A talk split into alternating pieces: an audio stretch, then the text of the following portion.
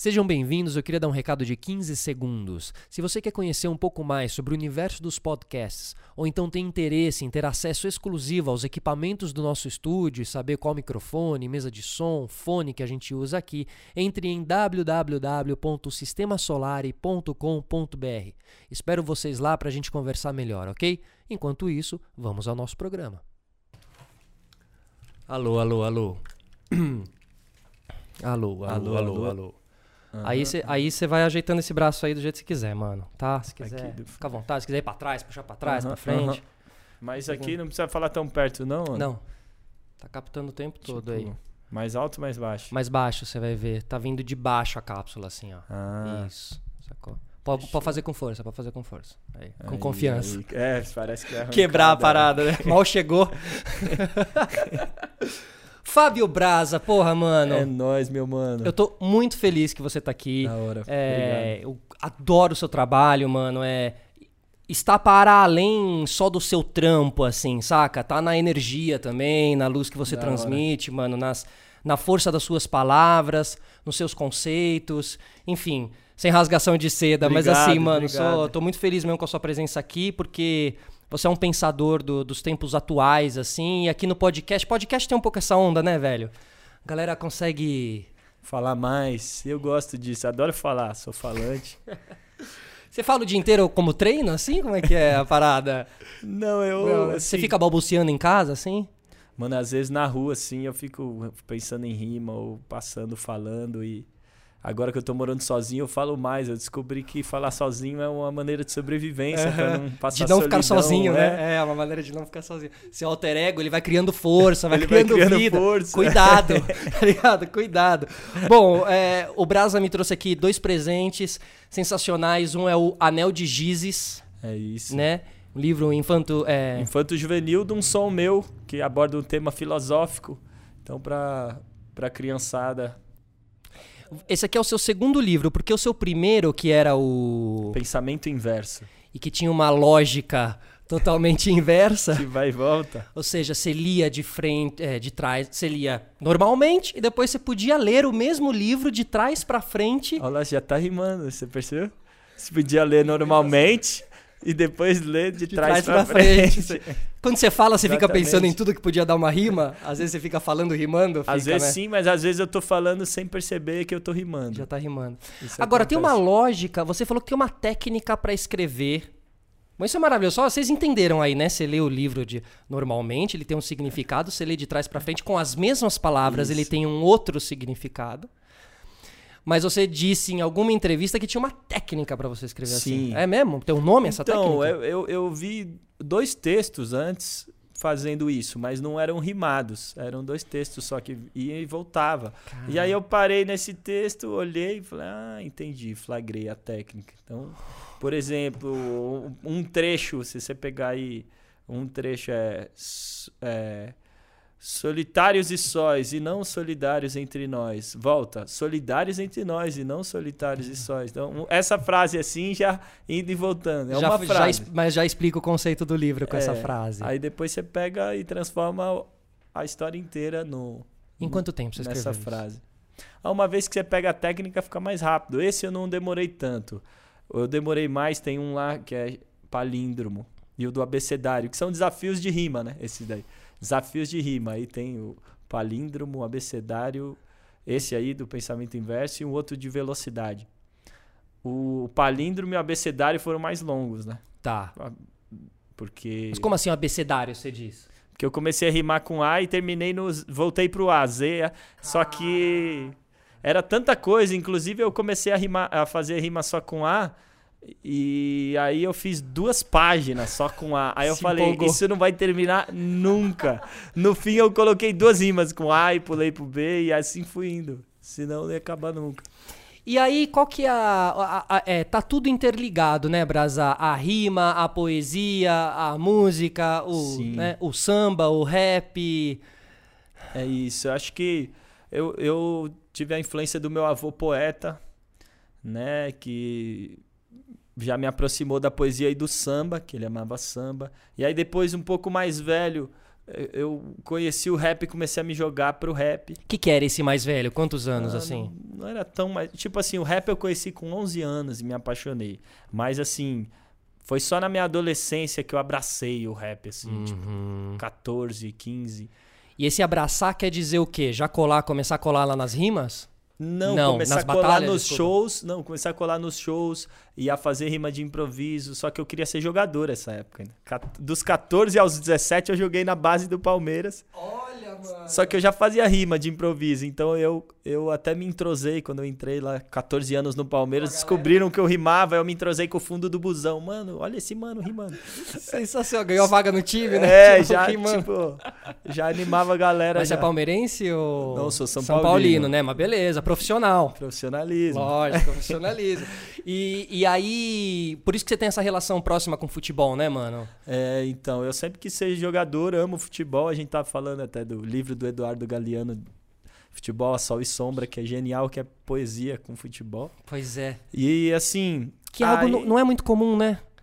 Não é. Poesia no futebol. Não é. E assim, sempre que eu faço também os meus poemas homenageando um, jogador de futebol. Eu, eu tento não cair no clichê é, de só é, rasgar seda da pessoa, mas tentar pegar um valor que aquela pessoa representa e que representa para o povo brasileiro, para além dela. Por que, uhum. que ela virou um arquétipo e um herói do povo? No caso do Ronaldo Fenômeno, a superação. No caso do Ronaldinho, o improviso, o sorriso. Isso representa o povo brasileiro, a criatividade isso é poesia, de né, ser mano? feliz. Isso é poesia tentar trazer isso à Marta, da luta né, da, da mulher.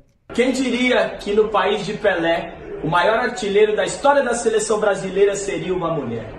Pois é, se você acha que o mundo é dos machos, é porque ainda não conhece a menina de dois riachos, do interior de Alagoas, que destronaria os maiores reis e tomaria suas coroas. Marta Vieira da Silva, filha de Dona Teresa, desde cedo teve que aprender a driblar a pobreza e o que é ter que enfrentar uma defesa para quem já viu faltar comida na mesa? Quando criança atraiu olhares, mas não foi pelo seu potencial, foi porque achavam que menina jogando bola não era normal. Futebol não é coisa de menina, imagina que chacota. Vocês estão com medo dessa menina com um drible fazer vocês de idiota? E eis que o treinador Tota nota a garota com a pelota e já sabia que ela conquistaria o mundo com aquela canhota. Mas não seria fácil, né, Marta? Ainda mais no país que não investe em futebol feminino. E com 14 anos de idade, ela sai da sua cidade para tentar sorte com o manto vascaíno.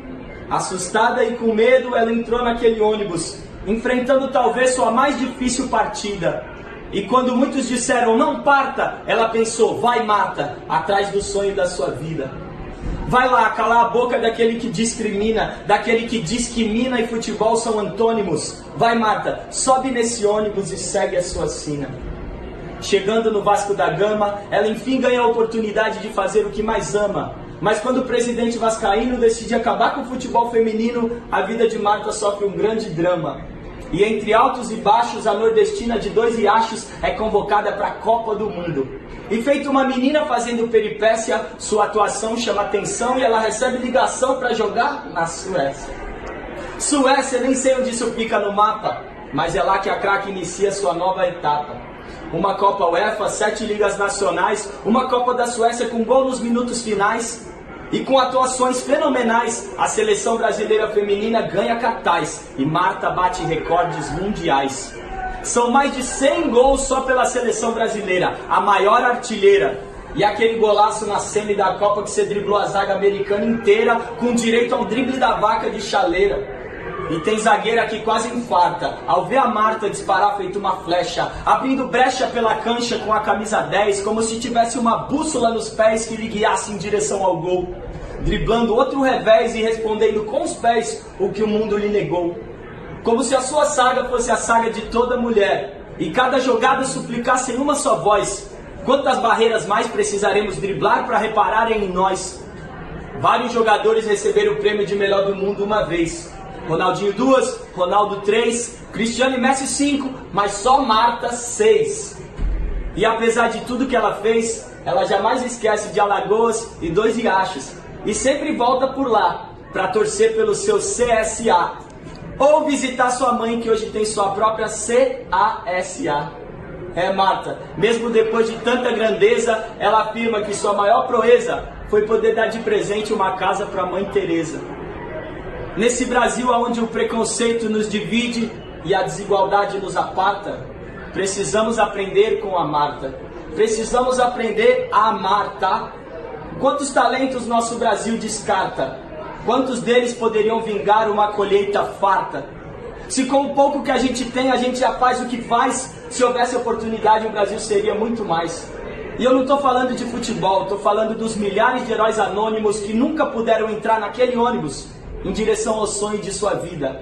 Marta é mais uma flor que brotou daquele chão de terra batida, que veio para nos inspirar e mostrar que não existe bola perdida, ainda que digam que você não é capaz. Vai, Marta, entra naquele ônibus e não olha para trás. E se alguém ainda duvida da força da mulher brasileira, depois de conhecer Marta Vieira, não vai duvidar nunca mais. Caramba, tá vendo como eu tô, né? Meu, muito bom. Que isso, obrigado. Você é fera demais. Obrigado, obrigado você. Putz, grila, como é que você consegue guardar tudo isso na mente aí, gente? Pelo amor de Deus, gente. A gente Muito emocionante. Você Obrigado merecia- pela, pela emoção que você me transmitiu aqui com essas palavras, pela, pela homenagem e que Deus te abençoe. Isso, Deus abençoe você. Você é um- uma inspiração é, de um Brasil que pode dar certo se a gente investisse nos nossos talentos. De um Brasil que pode muito mais. É isso, É isso aí. exatamente. valeu. Obrigado, Marta. Enfim, cada, cada um ali eu tava tentando trazer esse. E dá nervoso, mano, lá quando você Ah, chega na frente dos caras ali? O do Demais. Ronaldinho Gaúcho foi tenso, mano. Você é louco, E o Ronaldinho nervoso. Gaúcho, ele é um cara que ele não, ele não é tão expressivo quanto o Ronaldo Fenômeno. Então você vai fazendo a parada, ele tá gostando, mas ele não, ele não é aquela demonstração, ele é mais contido, assim, é- Exatamente, né? o, o Então Gaúcho no começo, era de manhã ainda, no começo acho que demorou pra ele pegar, não sei se tava de ressaca ou não tinha dormido bem, ele tava meio assim, de repente no meio ele começou a absorver. Mas as primeiras frases são fundamentais pra você pegar o cara É, ali, né? o cara. Aí eu vi que peguei ele ali no, né, lá no Uhum. começo, aí, ele ele, foi, opa. que ele curte música, ele curte arte. Não, e é maravilhoso você ver o cara. Às vezes você chega lá e o cara tá mais fechado, assim, e ele vai se abrindo durante a poesia. Isso é muito Exatamente, bonito. Ele se de ver. emocionou até, assim, o olho lacrimejou. Você falou até de ficar nervoso. Com o Ronaldo Fenômeno eu travei. Só que tem o corte, né? Cortou eu, eu voltei. Mas assim, Viva o corte, né, o mano? Ronaldo e ele, você já viu ele ao vivo também. Você ia nos Vi, eventos com a aham, Nike. O Ronaldo é grande, né? É, ele é mano. imponente. é figura Totalmente. imponente. E você fica pensando, e se eu fosse um zagueiro? Quando eu tô do lado do Ronaldo, eu fico né, pensando, velho? se eu fosse um zagueiro, mano, eu ia estar aqui olhando pro cara, tá ligado? É louco. E ele, e ele é sorridente, ele. Aí eu fazendo o poema pra ele, aí no meio eu travei ele. Ele falou: Na batalha não pode travar, não, hein? E deu risada. Aí eu falei: Não, peraí, tem mais. Aí eu peguei e voltei. Isso no dia que estavam assim. os dois? No dia que você fez pros dois? Então, eu fiz, tipo, lá na Florida Cup, eu fiz um dia pro Ronaldinho Gaúcho, aí falaram: amanhã o Ronaldo vai estar aí. Então a do Ronaldo eu escrevi muito em cima. Cria de- da noite pro dia, você teve que É, fazer foi, essa? foi tipo no dia que eu ia sabia que ia ver ele, eu escrevi. Então, além de estar nervoso, eu tava fresco ali, né? Mano, e como é que você decora? Então, isso aí acho que a mente já é treinada, porque eu rima eu decoro rápido. Agora, números, eu não sei meu RG.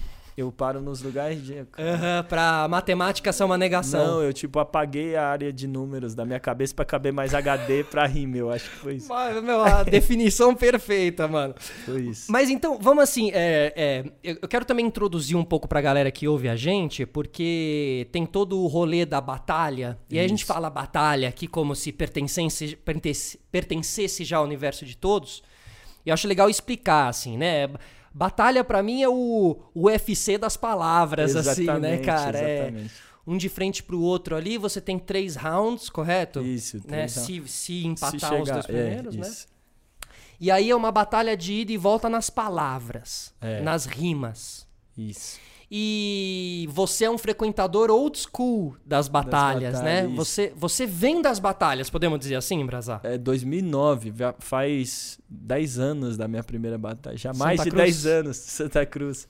Aí, assim, até você perguntou por que, que eu não tinha começado nas batalhas. Na época que eu comecei a fazer rima de improviso, 14, 16, eu nunca tinha assistido uma batalha, não sabia que existia, assim. Eu só gostava de jogar bola, fazia o rap brincando, ia nos shows de rap. Mas a batalha era algo muito desconhecido, não é igual hoje. Então, foi um amigo meu que falou, em 2009, falou, você não faz rima de improviso? Vou te levar num lugar aí que é batalha de improviso. Você não sabia. Pra assistir um parceiro meu que vai batalhar. Aí eu fui lá pra assistir no Santa Cruz, aí tinha um, tinha um cara com a prancheta. É. E aí, quem que vai batalhar aí, meu amigo? Vai lá, mano, põe seu, põe seu nome. Aí eu falei, ô, minha primeira vez aqui, eu não. Aí, Primeira vez, É. mano. Primeira vez que você já colado no pico? primeira vez. Coragem, hein, mano. E eu, ia, eu fui pra assistir, então fui pego de surpresa na hora que eu vi que qualquer um dava pra participar. E aí eu pus meu nome, porque o meu parceiro aí tá com medinho. aí Eu, aí eu pus meu nome lá e falei, ah, tenho nada a perder. Acho que essa sensação de não tenho nada a perder até é melhor, porque depois que você é o vencedor, você vai mais nervoso pra batalha. E, e aí eu fui campeão na primeira A vez. primeira, mano. Aí eu falei, mano, eu sou bom nisso aí. E aquela empolgação de estar na batalha, Isso é maravilhoso. tipo, brilhou meus olhos, o coração acelerou, o futebol já naquela época já tava indo por água abaixo. Falei, é isso que eu quero. Já tá ficando velho, entre aspas, pro É, futebol, né? Já tava velho pro futebol. Então você fazia batalha antes de descobrir que a batalha existia. Então, eu via Caju e Castanha, né, no, no pandeiro, eu até tocava pandeiro, fazia um samba, tem improviso no partido alto. E até no rap, assim, eu brincava com um amigo, ma- mas nada sério. Tipo, batalhava contra o roupeiro lá do Palmeiras. Aí tinha um outro parceiro que fazia rima também, mas eu bati em todo mundo, porque os, os caras não eram muito bons, então a referência de batalha era isso. Até colar na roda mesmo e ver que tinha vários outros caras tão bons quanto E eu. aí abriu um. Bom, aí acho que você. Acho que é o, Abriu é o teu grande clique da vida, então, é isso? Foi, eu até falo na música do O Chamado, né? Que Batalha do Santa Cruz 2009. Fala Foi aí. o meu chamado, né? Que eu vou falando. O primeiro verso eu pergunto qual é o chamado das pessoas, né? Tipo, qual é o motivo que te mantém de pé? O seu porquê, sua verdade, sua fé. Chame do que quiser, a palavra é só um símbolo. O que é que te traz o vínculo com quem você realmente é? Já parou pra pensar o que você sente, mas não pode explicar, que faz seu coração vibrar? E eu não falo de felicidade, vai além, porque esse fulgor que te arrebata é o que te mata também. É um tormento que se apodera de ti, te tira de si, que te faz sonhar, mas te deixa sem dormir. Que transforma o animal em divino, o ser racional em poeta do próprio destino. Então eu, eu vou falando isso e no, no segundo verso é, é o meu chamado. E aí, Calçada do Santa Cruz 2009, me perguntaram: você faz rap? Eu disse sim, então vai lá e prove. Não tem ensaio, é batalha de freestyle. Eu me senti tipo Eminem naquele filme do Itimaio. Foi ali que a magia aconteceu. Foi naquela hora que eu descobri quem era eu. O espírito transcendeu e quando o Minotauro apareceu, ao invés de me esconder, eu me transformei em Teseu. Que a história do Minotauro é até sobre enfrentar o seu medo, o autoconhecimento. Então, é nesse momento onde você se liberta desse medo, é do outro lado da cortina do medo, que de repente você descobre aquilo que vale Esse a pena. chamado, né? Esse chamado. Que tá aqui, né? Colírio da Cólera, Tá aí essa, também, essa música, chamado né? tá aí. E, e aí então você descobre toda essa cena, né, cara? E aí a partir daí você começa a frequentar direto as Começa a batalhas? frequentar a cena, inclusive aí eu vi- fiquei invicto as três. Três batalhas seguidas, lá três semanas seguidas, campeão, achava que eu era o invencível.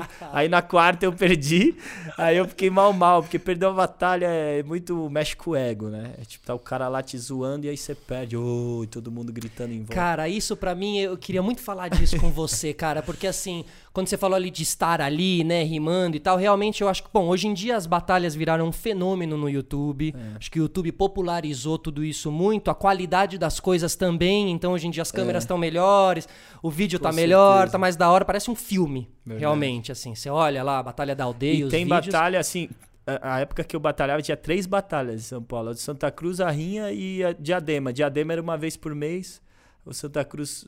todo- Toda semana, Santa todo Cruz? sábado. Todo sábado. Então, tipo, se batalhavam sábados, tinha que esperar a semana inteira pra batalhar de novo. Hoje, de segunda a segunda, Você tem batalhas? Ah, você é? tem batalhas por São Paulo, aonde você quiser ir, batalhar a semana inteira, batalhar três vezes num dia, sai de uma batalha, vai pra outra. Aham, sensacional. Então a molecada tá muito mais na fissura. E aí a palavra que você falou, molecada, né, mano? Assim, É. tem uma coisa assim, eu, eu, eu, eu assistindo, vejo que.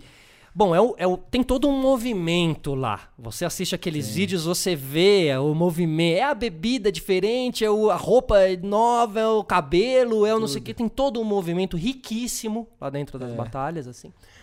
Só que o cara que está lá, ou a mina que está lá também, Cara, é muita atitude, assim, É é, muito atitude. sensacional, mano. É muito, muito. foda mesmo. Não, todo cara. mundo que eh, batalha assim, eu tenho muita admiração, porque em batalha, essa molecada aí, esses são meus heróis. Eu vi até o Criolo falando isso. Porque é, ali é a maior situação de vulnerabilidade que você se expõe.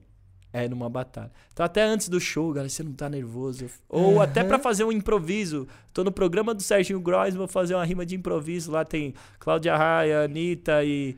E, cara, E eles vão "Você te falar não- um tema que você nem sabe qual é, tema eu é. vou ter que rimar com o tema. Você não tá nervoso? Ah, fica um frio na barriga, mas nervoso de verdade é uma batalha. A boca seca, a perna.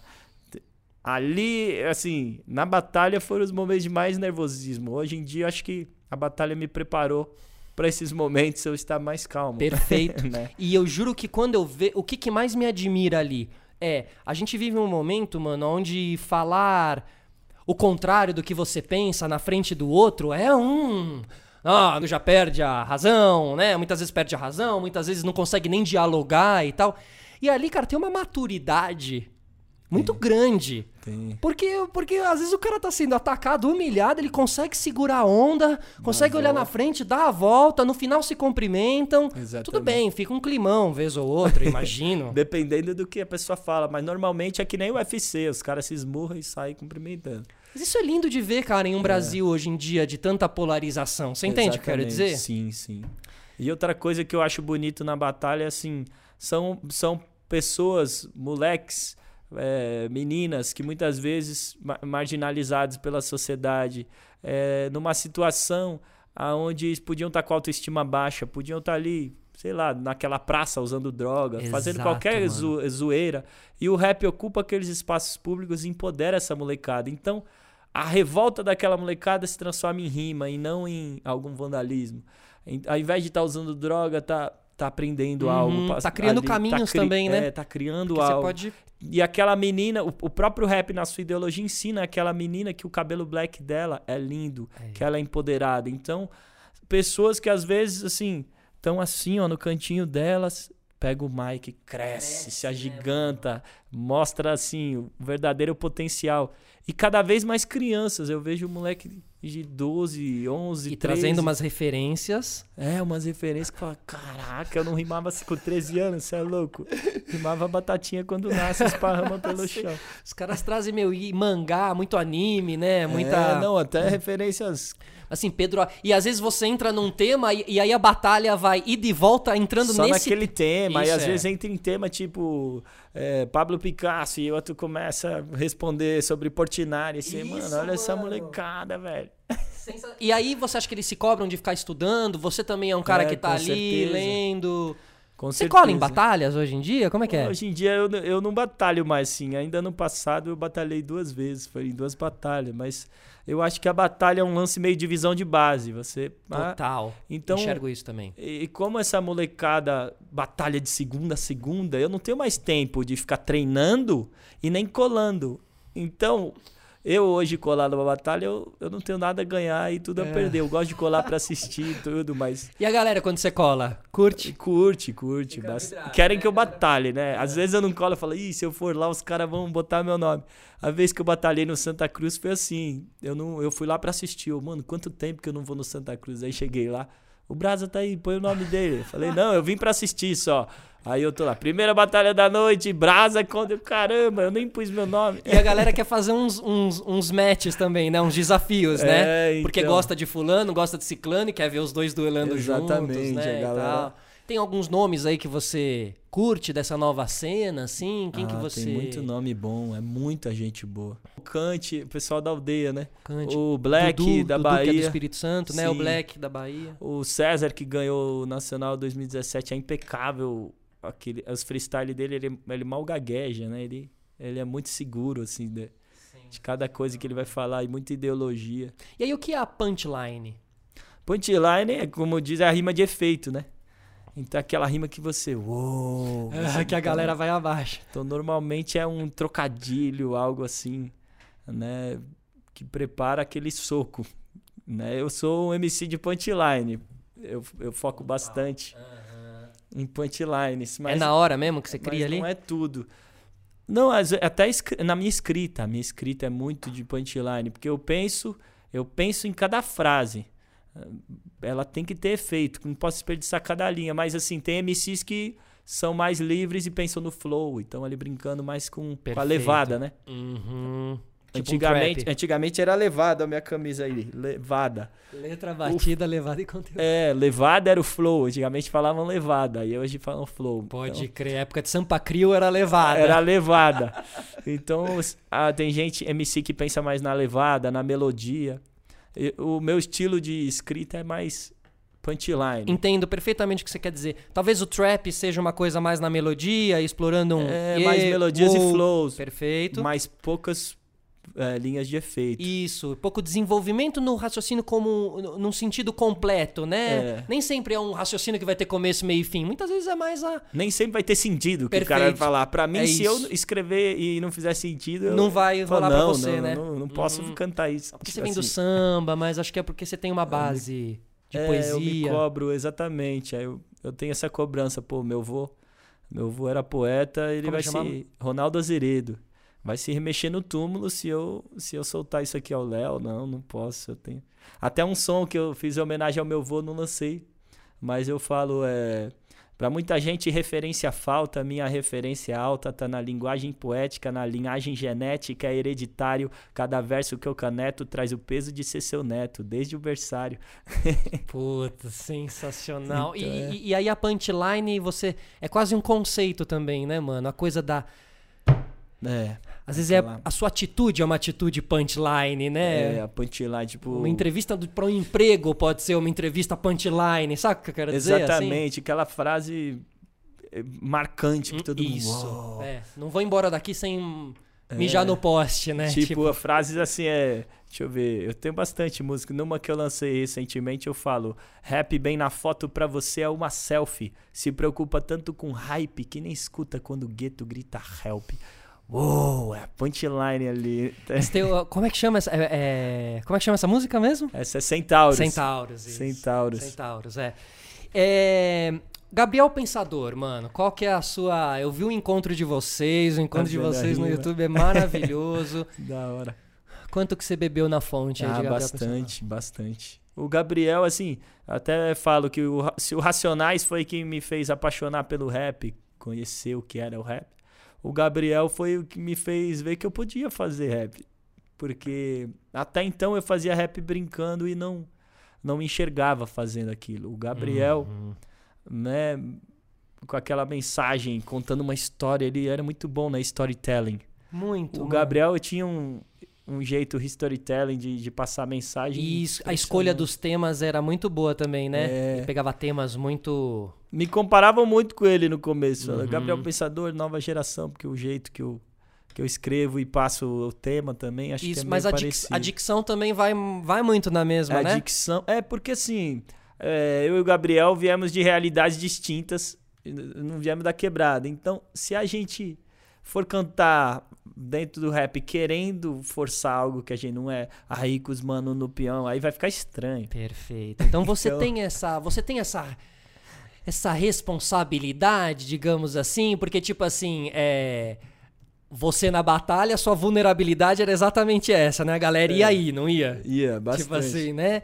E, e você, na resposta, sempre coloca, mano, isso aqui é rap, não tem é. lugar, né? Inclusive, é muito corajoso você não ser do ambiente do rap e colar. O cara não é diminuir, pelo contrário, é enaltecer, mano. Porque você não é daquele ambiente, você tá chegando lá, sim, naquele sim. lugar dos, dos, dos manos, digamos assim. Da onde, é, tô chegando, até, eu até falo, o, o rap, o, o samba, eles. É, eu sou um mero visitante nessa casa certo? Mas assim, é saber chegar com respeito, mostrar que você tá Isso. ali pela luta, que você conhece a cultura e acima de tudo mostrar que você tem talento, aí você ganha o respeito. Até na minha primeira batalha do Santa Cruz, todo mundo me zoou, Playboy, você tá no lugar errado. Uhum. Eu fui uhum. campeão. Voltei lá semana seguinte, ninguém mais falou. Ah, você derrubou. derrubou ali ninguém a provocação mais falou, dos caras, assim. perfeito. É, porque falou, não, melhor não falar isso que o cara fica mais bravo e parece. e vai te detonar mais ainda, né?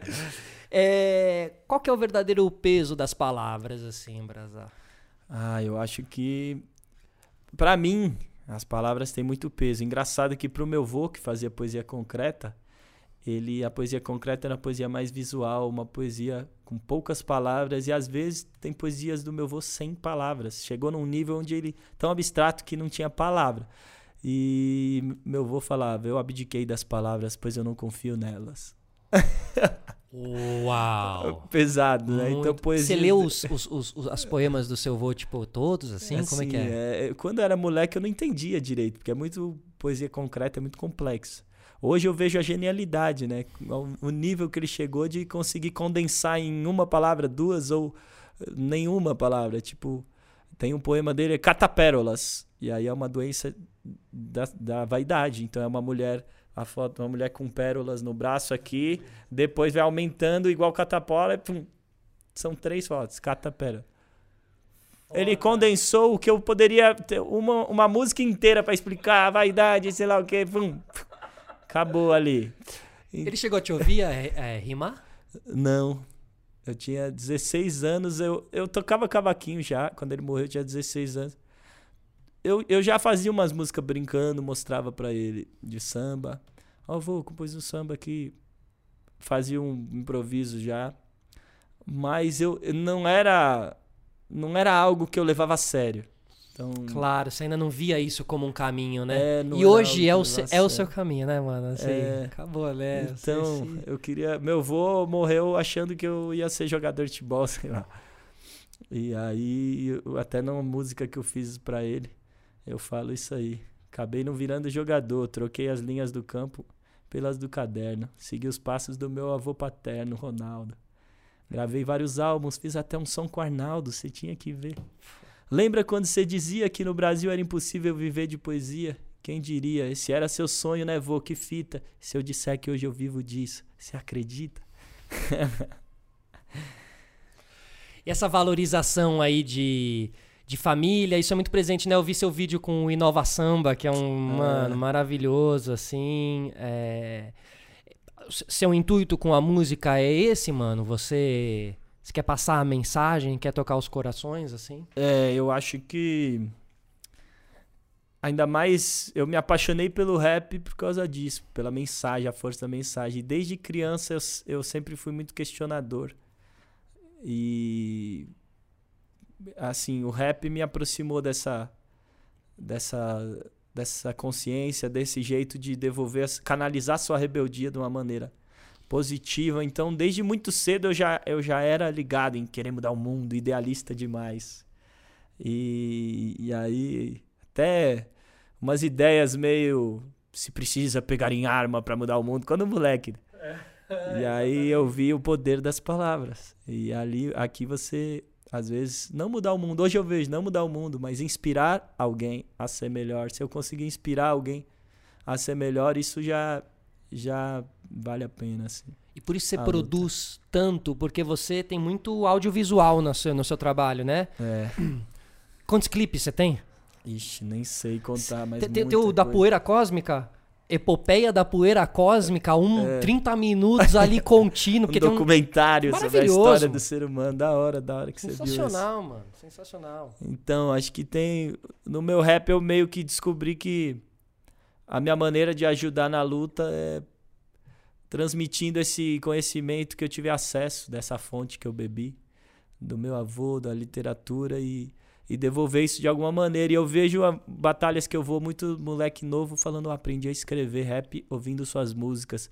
Cada música sua que eu escutava era um nome que eu ia estudar, um livro que eu queria ler. Aham, Então- sim, abrindo as referências. E aí eu vejo o menino rimando e eu falo, mano, ele tá usando técnicas que eu aprendi na poesia concreta e. Só que ele aprendeu ouvindo eu. Então Uhum. foi meio que.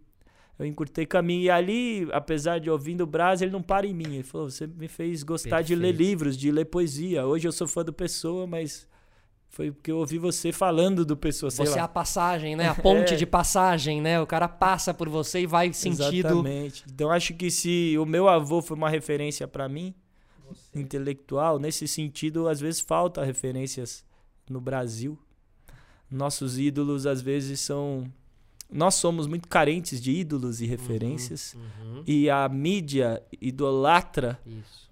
muitas vezes a mediocridade e a ignorância que estão ali todo dia na frente da tela tocando na rádio. Então, E o que é ser um grande ídolo, né? Ou seja, toda a responsabilidade que isso traz, que é necessário as pessoas entenderem. A gente falou sobre a América Latina, tá te comentando que sou, sou filho de argentino e tal, e se você vê uma entrevista de um argentino, de um, de um jogador argentino ou uruguaio falando, você vê um Cavani falando, tem uma simplicidade, tem uma conexão com o mundo real, com o povo da sua terra, com o seu povo, com as crianças do seu país, com não sei o que. Né. Tem uma, conecti uma conexão Verdade. muito diferente da que temos aqui. É. Isso. Peguei táxi na Argentina e eles debatiam política com uma profundidade. Eu falei, é assim, é uma, uma cultura, né, que às vezes falta. Por isso que a gente lembra tanto, acho que, de, de alguns ídolos que tinham isso.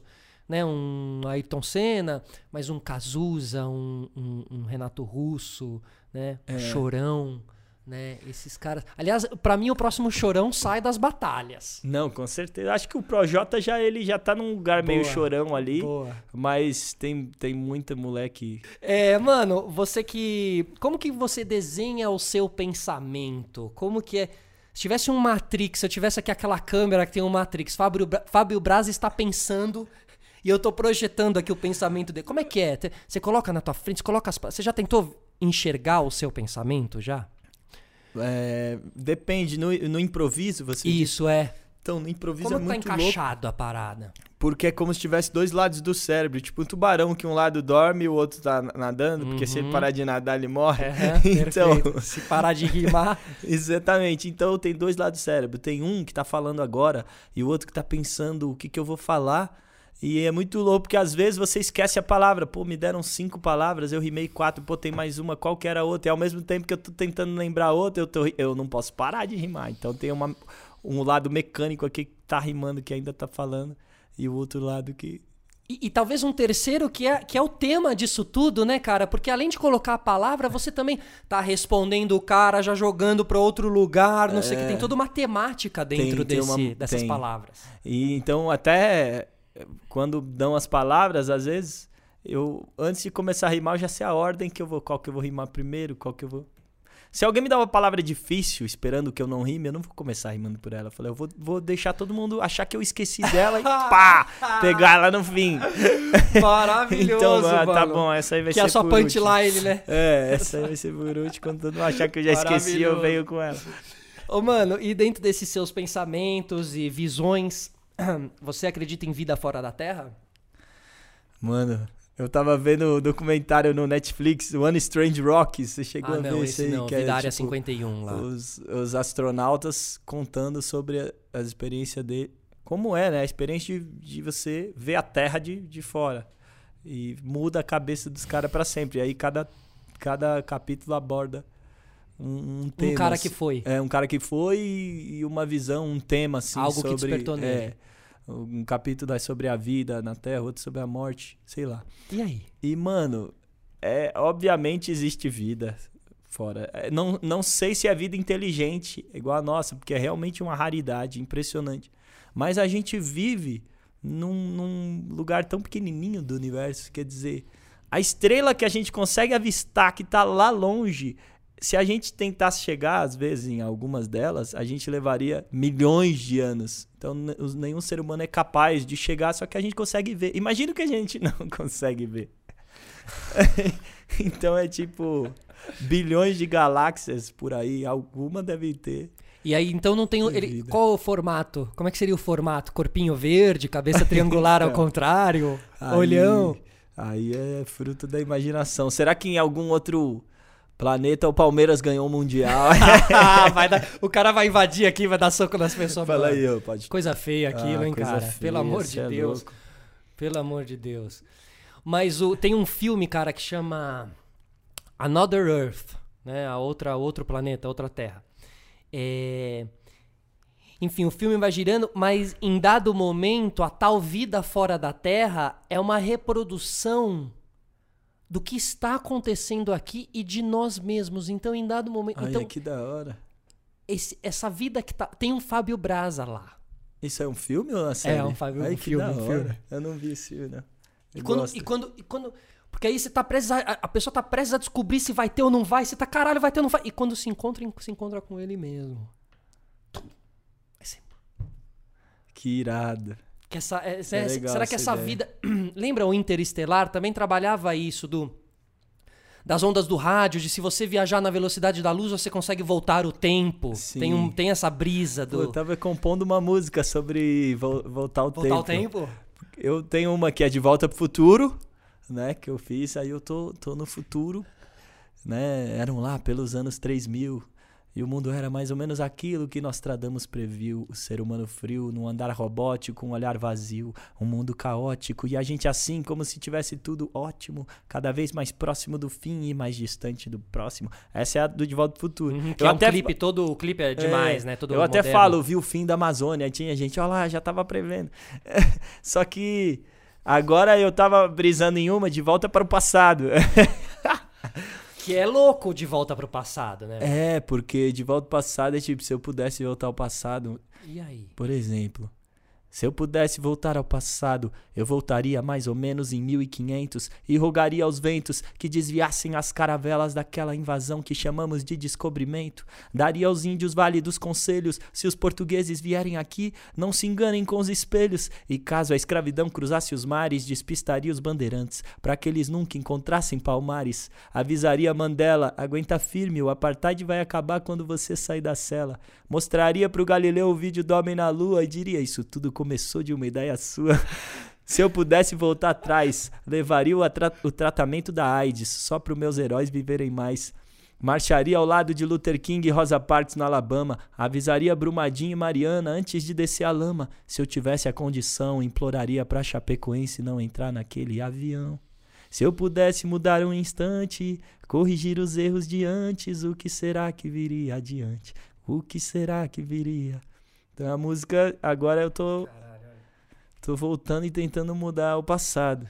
Tanta coisa, né? O que, que você mudaria? E eu, eu faço essa pergunta pras pessoas pra E saber se eu se- esqueci alguma coisa. E se mudaria, né? Porque É, também tem se sempre esse mudaria? dilema na- nas voltas, no, quando o cara volta no filme, né? Quando o cara É. volta. É, o De Efeito Volta pro Futuro, borboleta. é, e De Volta pro Futuro também é um clássico, né? Que se você agir em alguma coisa no passado, Muda tudo. é, você deixa. Lembra que tem aquele negócio que o cara começa a deixar de existir, né? Ele deixa de existir. É. Eu até, eu até falo, no segundo verso eu falo, "Mas- mas se eu mudasse o passado, será que eu existiria? E se eu não existisse, que diferença faria? Será que acreditar que a humanidade evoluiu é utopia e que na verdade a maldade só se expandiu com a tecnologia? Talvez eu esteja pensando demais, talvez eu não seja capaz de mudar nem mesmo isso aqui. E se eu pudesse voltar ao passado, ou melhor, e se esse já é o passado e alguém só tá esperando eu agir? Se eu puder. No fim, esse já é o passado. A gente tá vivendo, né? O agora já passou? É, o agora já passou? E os, Passou? é, eu falamos, os filhos do futuro dizem, não nos desapontem, somos herdeiros dos erros de ontem. E assim, a gente olha o passado pensando nesses erros, pô, por que que não fez isso? Por que que não fez aquilo?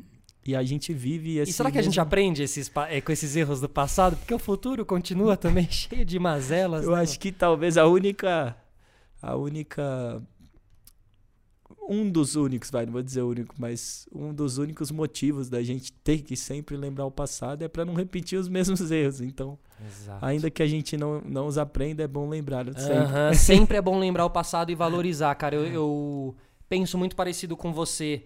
Não vejo pessoas mais velhas como pessoas, entre aspas, inúteis. Pessoas... Ultrapassados. É. Não vejo, mano. Até porque sei que seremos nós também. Exatamente. E realmente essa, o envelhecimento pra mim é algo muito. Eu tava falando isso hoje com, com um amigo Jura? e da música do Nelson Cavaquinho, Rugas. E ele fala: essa música é um anti-botox. Se eu for pensar muito na vida, morro cedo, amor. Meu peito é forte, nele tenho acumulado tanta dor. As rugas fizeram residência no meu rosto. É, ch- choro que é pra. Não choro pra ninguém, me ver sofrer de desgosto. Mas assim, é o aprender a envelhecer. É. Porque se a gente ficar pensando muito, a gente enlouquece mesmo, né? Que nem ele fala no começo da música.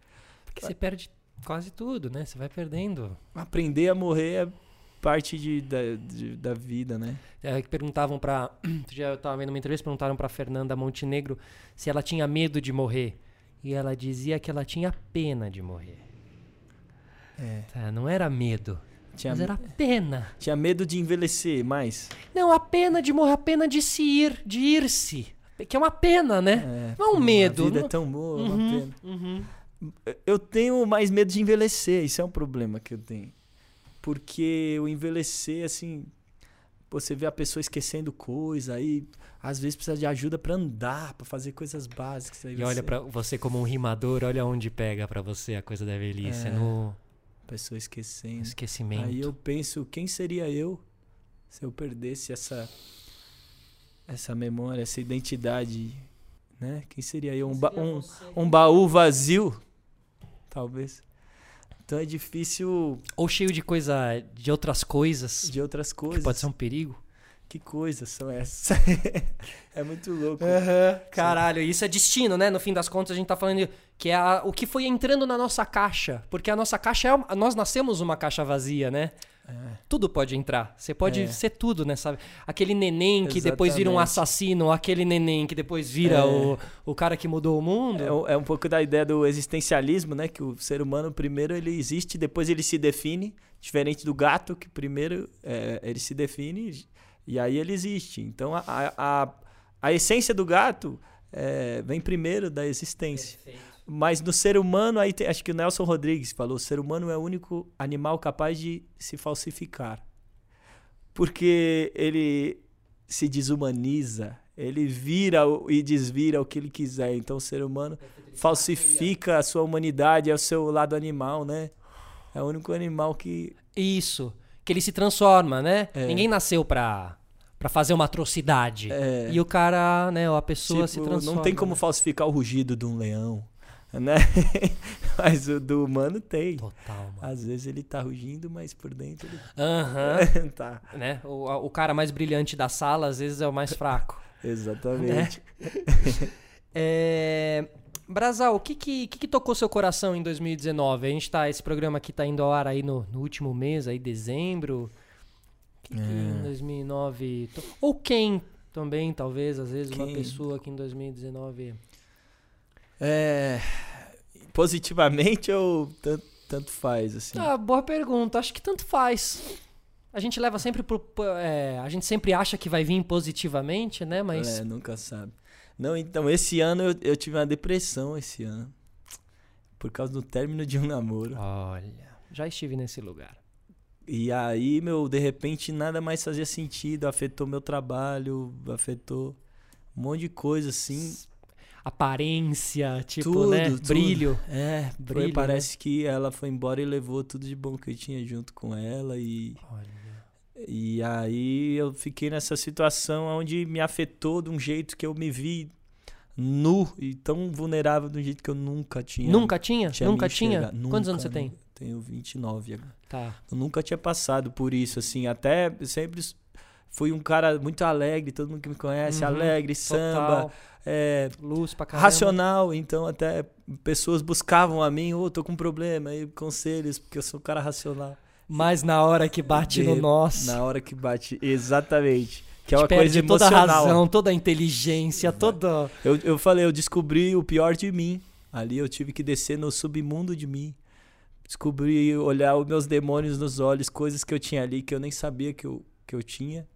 Né? E a dor é a casca do conhecimento se quebrando. Então foi nesse momento que meu coração estava ali trocando de pele que eu pude ser tocado por muitas coisas, até ouvir músicas que eu já ouvia e chorar e olhar para elas de outro jeito. Pessoas à minha volta que eu não valorizava tanto, valorizar mais essas pessoas que estavam ali na hora que eu estava mais frágil e que me estenderam a mão. Hum, tipo, hum. o vídeo do Inovação foi isso, eles foram lá fazer uma homenagem para mim, sabendo que eu tava. Pô, então tinha um momento. Então é. Mal. Esse vídeo é mais especial do que é, eu achava, então. Então aí o parceiro que tava lá falou: Vamos, vou pegar uma coisa no carro, vem comigo. Eu saí para fora, os caras estavam lá. Gênio. Então acho que tocou meu coração, essas pessoas, tocou esses, esses momentos de fragilidade, onde você o... enxerga. Eu conheci a Fernanda Young, tive o prazer de. Uma grande poeta também, né? Assim, é. não necessariamente na rima, mas uma grande escritora, uma pessoa que via o mundo também, né, de uma maneira muito especial. E ela dizia que o ela era uma pessoa também que lidava muito com isso. Como a gente vai lidando conforme os anos vão passando e a gente vive nesse meio meio arti esse meio meio artístico, que, que é uma loucura também, né? E que pode mexer muito com a sua cabeça e tal. E ela dizia É. que o fundo, fundo do poço tem mola. Então, que tipo assim, realmente algumas depressões valia era você ir até o fundo mesmo. É. Mas quando você tocasse aquele fundo, era necessário tocar o fundo. É porque bo- poder bater na mola, senão você não ia bater na mola. Porque aí a mola te. Porque aí quando você saiu da depressão, como você saiu? Com novas pessoas que você pôde observar, É. com novos olhares pra uma música. Novos olhares. Ruim, péssimo, não foi. É. No resumo da ópera, assim, foi, você sentiu, claro, ficou sem comer. É. Não, enquanto eu vivi aquilo, foi o, o inferno, inferno assim. de é o- Dante. É, o pesadelo. Você vive a- é, É as trevas, difícil, né? É muito difícil. Você, cada dia é insuportável. Existir é insuportável. Fala, meu, não aguento. você Acordar, chega a né? cogitar, falar. É difícil já dormir, você não consegue dormir e, e sono picado e, e acorda e o dia não passa. Aí você fala, nossa, o dia não passa nunca. E aí, e aí tua noia vai, né? Aí você começa a falar, será que eu tô sentindo o que sentiu o fulano? Que aí um, um alguém que de repente se suicidou. isso, eu falei, Ah, já todo sei. mundo pensa, já né? sei o que o chorão sentiu Todo mundo pensa, né? Claro, todo mundo pensa, Foi isso. né? É, e, e- e- e- e- e a importância de falar sobre isso, assim, né? Porque. E nós aqui no nosso papel, sabe? É. O Brasa, que tá sempre feliz, o Solar, que tá lá sempre no Então. podcast e tal. É isso. É- e a gente lidando, e eu acho que aí você tava falando da casca, como é que é que você falou da. A dor ferida? é a casca do conhecimento se quebrando. É do Khalil Gibran, ele fala isso no livro O Profeta, que é um livro absurdo de... Porque a profundo. vida, você, aí você vai aprendendo que a vida é você começar a lidar com essas situações. Não é porque você passou também da depressão que passou nunca mais. É. E a depressão não, não é, às vezes não é grande nem pequena, ela é um. Como não é todo momento que é de felicidade na nossa vida, também não é todo momento que não é de depressão. Você também tem É. momentos, picos. E ela, ela essa- esse momento de depressão revelou muito mais coisa em mim do que na pessoa que estava fora, que causou essa situação. Então, é você é um autoconhecimento muito grande. Quando você fala olhando os seus demônios no olho mesmo. Então você reconhece as suas fraquezas. Hoje eu, eu conheço minhas fraquezas, meus demônios de perto, só que só de eu ter consciência deles, isso me ajuda a trabalhar eles na minha mente quando eu começo a pensar, eu, opa, olha eles vindo aí. Isso. Sabe? começa a Não deixar chegar onde eu cheguei. Esse amadurecimento. É, valorizar até essas qualidades que eu tenho autoestima baixa e eu não valorizo uma coisa, não aceito os defeitos e não valorizo as coisas às vezes que tem que valorizar. Isso, eu. eu Bom, é, mano, nesse ano eu mandei mensagem pra muitas pessoas que eu gostaria de me conectar, que eu gostaria de chamar aqui e tal, e. Bom, eu sempre gostei do seu trabalho, mano, eu sempre senti ali a energia, e aí quando eu mandei a mensagem, sabe, porque, pô, no dia, mano, conectou, você me respondeu, e aí eu senti que tem essa coisa da valorização. De eu ter mandado aí a mensagem, de eu ter tentado chegar em você Não, e você você. mandou rimando ainda, pô. Como que eu não ia... Maravilhoso, mano. Desafiou um MC, como que eu ia deixar aquilo passar? Fiquei provocado, né, mano? Fiquei provocado. Falei, preciso fazer esse Boa. convite especial. Tava ouvindo as. Porque quando- quando- quanto mais você vai ouvindo essas coisas de rima, você começa. a- É viciante, não é? Aham. A galera fala se eu rimo a todo momento, eu falo assim, não, tem dias que eu, eu não aguento rimar, eu tô de saco cheio de rimar, mas se você ficar me provocando e eu entrar na rima, o difícil é parar, porque parece que liga um botãozinho na cabeça, e aí você fala, caramba, agora eu comecei, aí você não para mais. Não, é Como você lida aí com essas redes sociais, assim? Mano, é, nessa depressão eu vi que se eu não, não fosse artista, eu apagava Instagram, eu apagava. Suga, né? E quando você tá vulnerável, triste, aquilo te faz muito mais mal. Porque aí você vê todo mundo feliz, você se sente mal de estar mal. Aí você vê todo mundo ter um namorado, você se sente mal por ter sido rejeitado. Aí você vê o, outro tem mais view na música da sua, é uma bosta, tá vendo? só que Realmente aquele cara tempo- que falou que era um bosta estava certo. e, aí, e aí você também, pra fuxicar coisa da sua ex, ver coisa que depois você quer se matar quando viu. isso, Assim, eu falei, mano do céu, rede social é um veneno. Ao mesmo tempo que você sabe que se você apagar tudo isso, 90% das coisas vão, vão, vão. Você vai ter um dia completamente diferente, totalmente positivo. É, assim. exatamente. Só que aí a gente não apaga. É. Eu cheguei num, num ponto onde, por causa de coisa que eu vi na rede social, fiquei tão mal que eu apaguei o meu Instagram e, e o meu irmão, que trabalha comigo, mexe também. Cuidava da... Aí eu falei, ó, tudo que precisar postar o coisa, você passa para mim, eu escrevo o texto e passo para você. Mas eu quero dar um tempo no Instagram porque eu tô vendo que isso tá me fazendo mal. Todas as recaídas que eu tive de crise de ansiedade, de pensar em, sei lá, me matar, foi quando eu abri o Instagram. Muito louco, então. Muito parecido comigo, assim. Muito É. parecido e. E momentos onde você você nem percebe, você tá lá, velho, e você vai entrando dentro daquela tela do É. ecrã, assim, e vai se- e aí quando e se você pega, tira uma foto de você aberta, assim, ó, se eu vou do teu lado e tiro uma, você tá com, tá meio corcunda, tá com os, os, os, os membros todos fechados, assim, saca? Quando o corpo É, fala, né? O corpo, fala. Eu até falo, na música do Centauros eu falei, né, da rede social, falei.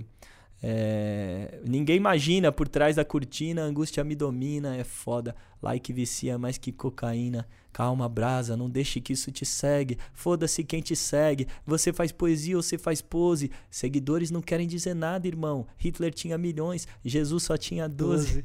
Ainda assim ele foi traído. Isso só mostra o quanto a gente está iludido, quanto nada disso faz sentido. Essa multidão semeia a solidão. Nossa felicidade depende da opinião de um desconhecido. É, a rede social nessa depressão foi isso aí, foi o- uma bala na cabeça. Até tem um outro poema que eu falo do celular e livro, que eu falo é, é essa noite antes de me deitar, abri um livro e desliguei o celular. O celular me traz ansiedade, me deixa preso na sua falsa realidade virtual. E eu fico tão noiado que é como se fosse um revólver de segurança pessoal. Precisa estar sempre por perto e calibrado, Mano, Então- exato, cara. né? E é, esse- Precisa estar sempre por perto e carregado, desculpa, não é calibrado. Estar sempre por perto e carregado, né? O celular você vai dormir, pim, se fosse um revólver, meu. Aí o livro, por outro lado, aí eu falo, é, já com o livro na mão, sinto, é, me sinto desabrochar, posso perceber meu ego se desfazer e meu verdadeiro ser, enfim, desabrochar. Posso sentir o agora me possuir e aos poucos assim me conectar com a minha existência multicelular. Então, às vezes a gente Puta que pariu, gênio, mano, sensacional. às vezes a gente tá desconectado dessa existência, até a meditação. Eu fui buscar várias coisas nessa, nessa É. depressão, porque eu tava cada vez mais usando o celular. Aquilo tava me trazendo ansiedade, coisas ruins, pensamentos ruins. Então, desconectar. O, exer- o exercício, sabe? Pra mim, a, pra, é, dentro. a fuga pra mim foi o jiu-jitsu. É mesmo. É. Porque tem muito isso do, do- da respiração, né? O jiu-jitsu é muito, não é só a luta, né? Tem muito É, conceito todo e tal. E você tenta. Porque o. Porque quando eu comecei a fazer o podcast, mano, eu. Eu fui entrando mais na rede social. Porque. porque... É, tem que Tem que estar isso- vigiando os Então esse ano, um esse vício. ano pra mim foi de muita ansiedade, mano. Porque aí você bota o programa no ar, aí você fica olhando isso aqui o dia inteiro, aí você fica vendo, mano, quem que foi, quem que não foi. Você fica, velho, e aí realmente vai, chegando num lugar que você. Em algum momento a gente vai ter que cuidar da gente, tomar uma decisão muito forte, assim, sabe? Realmente não dá, porque não dá, do jeito que é, não dá, cara. É, A dá. ansiedade. E aí, esse teu poema, ele, ele, ele é muito claro no sentido de que. É muito claro o que você sente no seu coração e na sua alma quando você abre o seu celular, quando você fica meia hora no celular. E é muito claro o que você sente na sua alma e no seu coração quando você lê um livro. É. a E eu- diferença é gritante. E o dia que eu fiz esse poema foi tipo, eu tava tão ansioso, não conseguia dormir, aí você checa o celular. Eu desliguei o celular, parece que desligar o celular, enquanto ele está ligado, você não desliga, alguma coisa você não desliga. Nossa, será que alguém. Vou desligar o celular já dá uma acalmada. Parece que é um sinal, né? Você desligou o celular, parece que teu corpo fala, ah, tá bom. É, aí você, você ainda olha pra ele como se ele tivesse ligado às vezes. No começo, você olha, vê se tá Ah, piscando nóia. mensagem. É, essa Pega. noia do, do, do revólver que eu falei. Precisa estar sempre por perto e carregado. Porque vai que, sei lá, vai o quê? O que, que vai mudar se eu ficar um dia sem celular? Ah, mas parece que, muda, que o mundo terminou e você não ficou sabendo, tá ligado? A gente tá É. Exatamente, com essa o- sensação. Eu, eu até teve uma outra fase da depressão que eu falei, mãe, esconde meu celular. E fiquei uma semana sem celular. Eu tive isso com videogame. É, com videogame. Leva Então, essa porra do Leva, FIFA leva, porque é, longe, é um velho. vício, um vício nocivo que você sabe que se Se você tiver ali, você vai usar. Você precisa da ajuda de alguém. E que você tá Esconde em deixando de fazer. lugar, e que você tá. Terrível, né, mano? Esconde em algum É lugar. tipo uma abstinência de um viciado. E a mãe, acha o quê quando você fala isso pra mãe? A mãe fica em Não, choque, não, né? É, ela me entendeu, Ixi. porque ela viu que tava mal. Uhum. Mas assim, a- quando eu desliguei o celular e fui ler o livro nessa ocasião, as primeiras páginas do livro você não conseguia, eu não conseguia prestar atenção. Eu percebi que eu li duas páginas, falei, peraí, que, que, eu tô lendo? Eu tô pensando em outra coisa, peraí. E aí você percebe que a sua respiração tá acelerada, o coração, você fala, por que, que eu tô assim, tô ansioso? Já são duas da manhã e eu tô assim. Às vezes nem respirando você tá.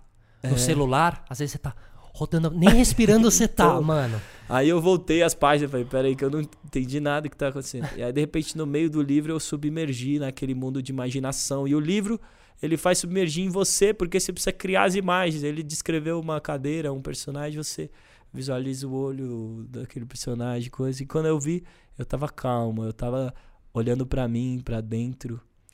Poderoso, né, mano? É, e tava, e tava me sentindo naquele momento, sentindo minha respiração, sentindo minha mente é, limpa. Aí foi. Aí eu levantei e tive essa, essa inspiração do poema. Aí eu falei. Aí até eu falei, tá vendo quantos momentos o celular me tirou de, inspira, de inspiração? Fato. Porque momentos onde eu podia estar. Quando você tá Presente. é, submerso naquele momento presente, você percebe coisas que é, te levam às sensações que você vai escrever um poema. Então, quando você tá nessa ansiedade, você não vai perceber a poesia do momento. Então será que a gente tá se limitando? Será que a gente tá. Eu hoje em dia eu tenho uma coisa muito clara pra mim, assim, nas minhas criações, nas coisas que eu faço, que é o que Dali faria? O que Salvador Dali faria? Eu sempre tento colocar se o Salvador Dali estivesse hoje aqui, hoje. Com arroba Salvador underline Dali, ele ia ter um Instagram, pá. Como ele ia usar tudo isso? Será que ele também ia ser privado de, de, de criações? Será que, será que a gente tá perdendo genialidades? Eu acho que sim. O meu avô, uma coisa que meu avô, pensamento que ele tinha sobre poesia, ele falou: a poesia, você não é como você vai dar uma cagada e faz uma poesia. Tem poesias que meu avô demorou 20 anos pra fazer. Ele falou: eu não tenho pressa de terminar a minha poesia.